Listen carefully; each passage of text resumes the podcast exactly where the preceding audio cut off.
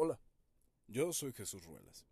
Soy un amante de la literatura, a quien en particular le encantan los cuentos. Y no solo esos cuentos, bellísimos por cierto, pero infantilizados de los hermanos Grimm a quienes la mayoría nos contaron cuando pequeños. No, a mí me encantan esos cuentos, preciosos, creativos y algunos terroríficos que los grandes literatos universales nos han ido dejando a lo largo de los años. Y como me gustan tanto, quiero compartírselos a ustedes y tratar de hacerles sentir eso mismo que yo siento cuando los leo. Por eso, quiero comenzar este viaje y quiero comenzarlo con un hermoso cuento de Edgar Allan Poe titulado El cuervo que espero disfruten mucho. Una vez, en la lúgubre medianoche, mientras meditaba débil y fatigado sobre el ralo y precioso volumen de una olvidada doctrina y casi dormido. Se inclinaba lentamente mi cabeza. Escuché de pronto un crujido como si alguien llamase suavemente a la puerta de mi alcoba. Debe ser algún visitante, pensé. Recuerdo con claridad que era una noche glacial del mes de diciembre y que cada tizón proyectaba en el suelo el reflejo de su agonía. Ardientemente deseé que amaneciera y en vano me esforcé en buscar en los libros un lenitivo de mi tristeza. Tristeza por mi perdida Leonora, por la preciosa y radiante joven a quienes los ángeles llamaban Leonora y a la que aquí nadie volverá a llamar. El sedoso, triste y vago rumor de las cortinas purpúreas me penetraba me llenaba de terrores fantásticos, desconocidos para mí hasta ese día, de tal manera que para calmar los latidos de mi corazón me ponía de pie y repetía, debe ser algún visitante que desea entrar en mi habitación, algún visitante retrasado que solicita entrar por la puerta de mi habitación. Eso es y nada más. En ese momento mi alma se sentía más fuerte. No vacilando, pues, más tarde dije, Caballero o señora, imploro su perdón, mas como estaba medio dormido y ha llamado usted tan quedo a la puerta de mi habitación, apenas si estaba seguro de haberlo oído, y entonces abrí la puerta de par en par, y ¿qué es lo que vi? Las tinieblas y nada más. Escudriñando con atención estas tinieblas durante mucho tiempo quedé lleno de asombro, de terror, de duda, soñando con lo que ningún mortal se ha atrevido a soñar, pero el silencio no fue turbado y la movilidad no dio ningún signo. Lo único que pudo escucharse fue un nombre murmurado Leonora. Era yo el que lo murmuraba y a su vez el eco repitió este nombre, Leonora. Eso y nada más.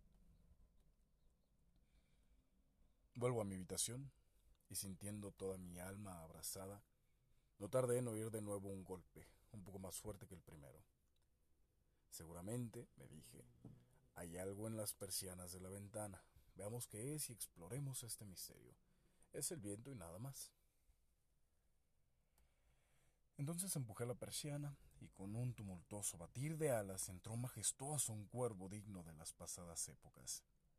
El animal no efectuó la menor reverencia, no se paró, no vaciló un minuto, pero con el aire de un lord o de una lady se colocó por encima de la puerta de mi habitación, posándose sobre un busto de palas precisamente encima de la puerta de mi alcoba, se posó, se instaló y nada más.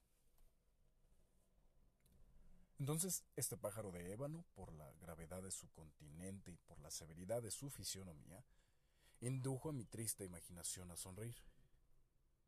Aunque tu cabeza, le dije, no tenga plumero ni cimera, seguramente no eres un cobarde lúgubre y viejo cuervo, viajero salido de las riberas de la noche. Dime cuál es tu nombre, señorel, en las riberas de la noche plutónica. El cuervo explanó. Nunca más. Quedé asombrado que ave tan poco amable entendiera tan fácilmente mi lenguaje. Aunque su respuesta no tuviese gran sentido ni me fuera de gran ayuda, porque debemos convenir en que nunca fue dado a un hombre ver a un ave por encima de la puerta de su habitación. Un ave o un animal sobre una estatua colocada a la puerta de la alcoba y llamándose nunca más. Pero el cuervo, solitariamente posado sobre el plácido busto, no pronunciaba más que esas palabras, como si en ellas difundiese su alma entera. No pronunciaba nada más, no movía una pluma hasta que comencé a murmurar débilmente. Otros amigos ya han volado lejos de mí, hacia la mañana. También él me abandonará como mis antiguas esperanzas. El pájaro entonces dijo, nunca más. Estremeciéndome al rumor de esta respuesta lanzada con tanta oportunidad, exclamé, sin duda lo que ha dicho constituye todo su saber, que aprendió en casa de algún infortunado a quien la fatalidad ha perseguido ardientemente sin darle respiro, hasta que sus canciones no tuviesen más que un solo estribillo, hasta que el de profundis de su esperanza hubiera adoptado este melancólico estribillo. Nunca, nunca más, nunca más. Pero como el cuervo indujera a mi alma triste a sonreír de nuevo, acerqué un asiento de mullidos cojines frente al ave, el busto y la puerta. Entonces, arrellanándome sobre el terciopelo, quise encadenar las ideas buscando lo que auguraba el pájaro de los antiguos tiempos, lo que este triste, feo, siniestro, flaco y agorero pájaro de los antiguos tiempos quería hacerme comprender al repetir sus nunca más. De esta manera, soñando, haciendo conjeturas, pero sin dirigir una nueva sílaba al pájaro, cuyos ardientes ojos me quemaban ahora hasta el fondo de mi corazón, trataban de adivinar esto y más todavía mientras mi cabeza reposaba sobre el terciopelo violeta que su cabeza, la de ella, no oprimirá ya, nunca más.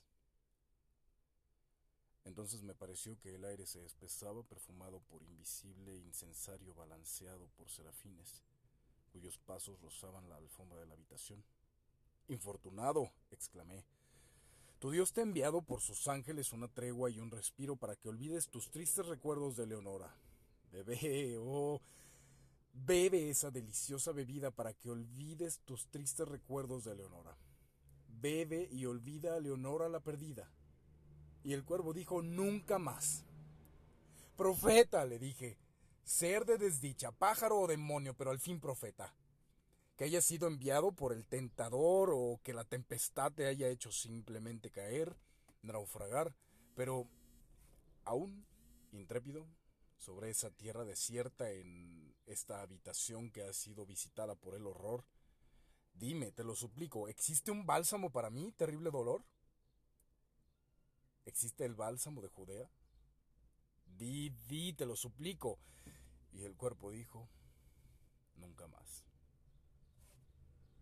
Profeta, dije, ser de desdicha, pájaro, demonio, pero al fin profeta por el cielo que se extiende sobre nuestras cabezas, por ese Dios que ambos adoramos, di a esta alma llena de dolor si en el lejano paraíso podrá abrazar a una santa joven, a quien los ángeles llaman Leonora. Abrazar a una preciosa y radiante joven, a quien los ángeles llaman Leonora. El cuervo dijo nunca más. Que esa palabra sea la señal de nuestra separación, pájaro o demonio, grité irguiéndome. Vuelve a la tempestad, a las riberas de la noche plutónica. No dejes aquí una sola pluma negra como recuerdo de la falsedad que tu alma ha proferido. Deja mi soledad inviolada. Abandona ese busto colocado encima de la puerta. Retira tu pico de mi corazón y precipita tu espectro lejos de mi puerta. El cuervo dijo, nunca más. Y el cuervo, inmutable, continuó instalado ahí, sobre ese pálido busto de palas, precisamente encima de la puerta de mi habitación, y sus ojos se parecen a los ojos de un demonio que sueña, y a la luz de la lámpara cayendo sobre él. Proyecta su sombra en el suelo, y mi alma fuera del círculo de esta sombra que yace flotante sobre el suelo, no podrá volver a elevarse nunca más.